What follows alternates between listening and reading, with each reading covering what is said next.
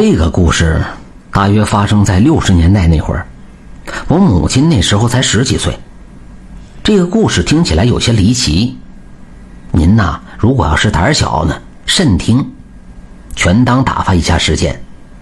闲话少唠，咱们开始这则民间小故事。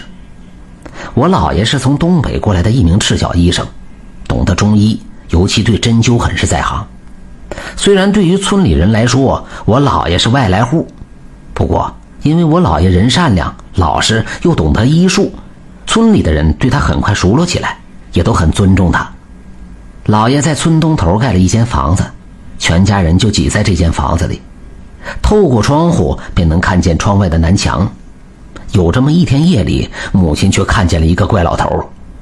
母亲记得，那天晚上家人们聊过天以后，各自躺下准备睡觉。我母亲陪着姥姥在煤油灯下纳着鞋底子，大概十点多钟的时候，她不经意间抬头，却发现南墙头上站着一个老头。在月光之下，母亲能够清晰的看见那老头的穿着打扮。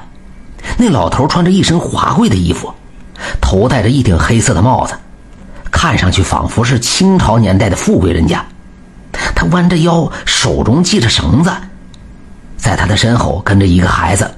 手中也系着一条绳子，正在母亲惊讶的时候，那老头却转过身，朝着母亲这边就微微的笑了一下，而那个小孩子也侧过了身，但是那小孩面目模糊，母亲怎么也辨认不出他的模样。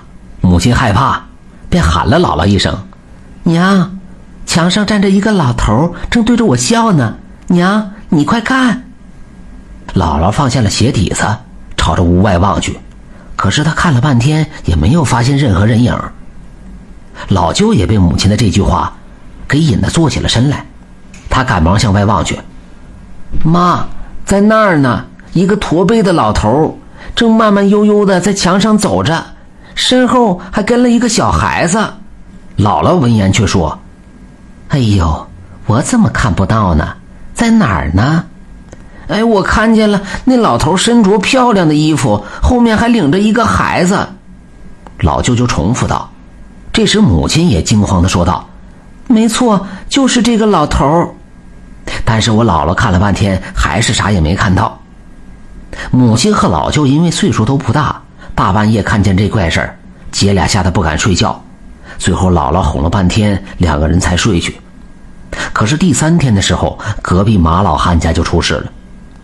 马老汉家的小孙子不小心掉到村东边那条河里，这条河就在我姥爷家东边，离得不到三十米。那孩子等到被发现的时候，就已经断了气了，淹死了，肚子撑得鼓鼓的。马老汉家哭声一片。随后，姥姥就说：“看来前天晚上你们姐俩看的那个老头，是来领马老汉家小孙子的。”前天你们看见他带着一个小孩子走，手中用绳子牵着一个孩子。今天老马的孙子就出了意外，看来那老头啊就是来收人的。母亲听后和老舅对视了一眼，二人没有说话，而这件事情始终压在母亲心里，直到前两天我们坐在一起吃饭的时候，她才讲给我听。其实，在过去啊，像是这种离奇的民间故事。有很多很多，故事来源于民间，后又在民间流传。有些老故事的发生原因，谁都讲不清楚。不过这样的怪事儿，在老辈人身上可没少发生啊，少发生啊。